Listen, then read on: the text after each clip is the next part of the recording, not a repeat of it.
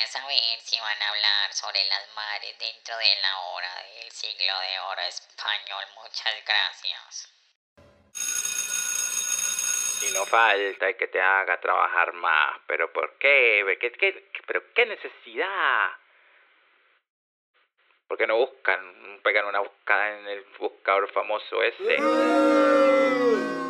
Paralelamente en el teatro barroco español, en todo lo que se llama el teatro del siglo de oro, donde está Lope de Vega y otros por ahí que no me acuerdo,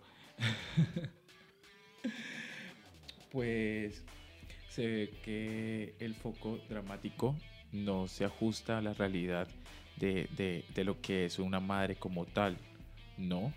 Además porque todo se lo dan a los papeles masculinos como personajes principales.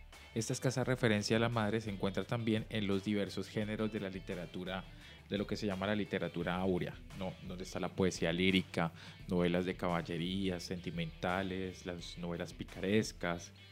Y las madres, cuando son mencionadas, se les atribuye un valor negativo, que es lo que veíamos también un poco en las obras de William Shakespeare con Tamora y la madre de Hamlet. Es extrínseco a su función materna y sin subjetividad propia, porque vemos que son personajes totalmente opuestos a, a, a lo que un personaje como el de una madre actuaría realmente. Bueno, en Lope de Vega parece apreciarse el rol materno como un arquetipo que sirve de contrapunto burlesco o figura risible de la dama enamorada o la señorona que vemos por ahí en puesta, que influye y que está todo el tiempo así, ¿no?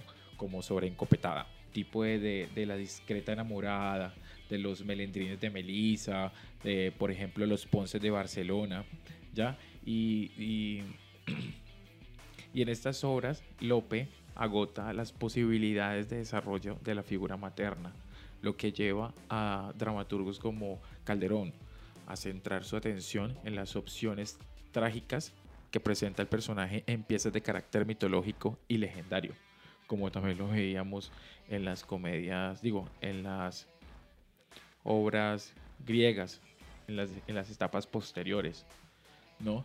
Y aquí la importancia del arquetipo radica en su presencia o ausencia de la acción dramática. En todo caso, no son madres verosímiles, no son madres de, de, verdad, madres reales. Una madre real no actuaría de esa manera, ¿no? Y lo podemos ver en comedia como La cisma de Inglaterra o El sitio de Breda. Y lo mismo, así por ejemplo, en Tirso de Molina, en La prudencia de la mujer, realiza un desdoblamiento del personaje de la reina María de Molina, en dualidad, ¿no? Con la Virgen María en su condición de reina y madre. Pero, como ya hemos mencionado, por su escasa potencialidad para, pro, para protagonizar conflictos, la mayoría de tipos maternos, de estos personajes maternos, son de carácter cómico.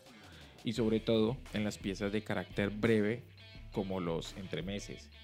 Las madres suelen ser personajes ridículos, burlescos, muy, pero muy caricaturizados. Y los dramaturgos utilizaban mucho este arquetipo en la madre dentro de la literatura o la dramaturgia del barroco del siglo de oro español.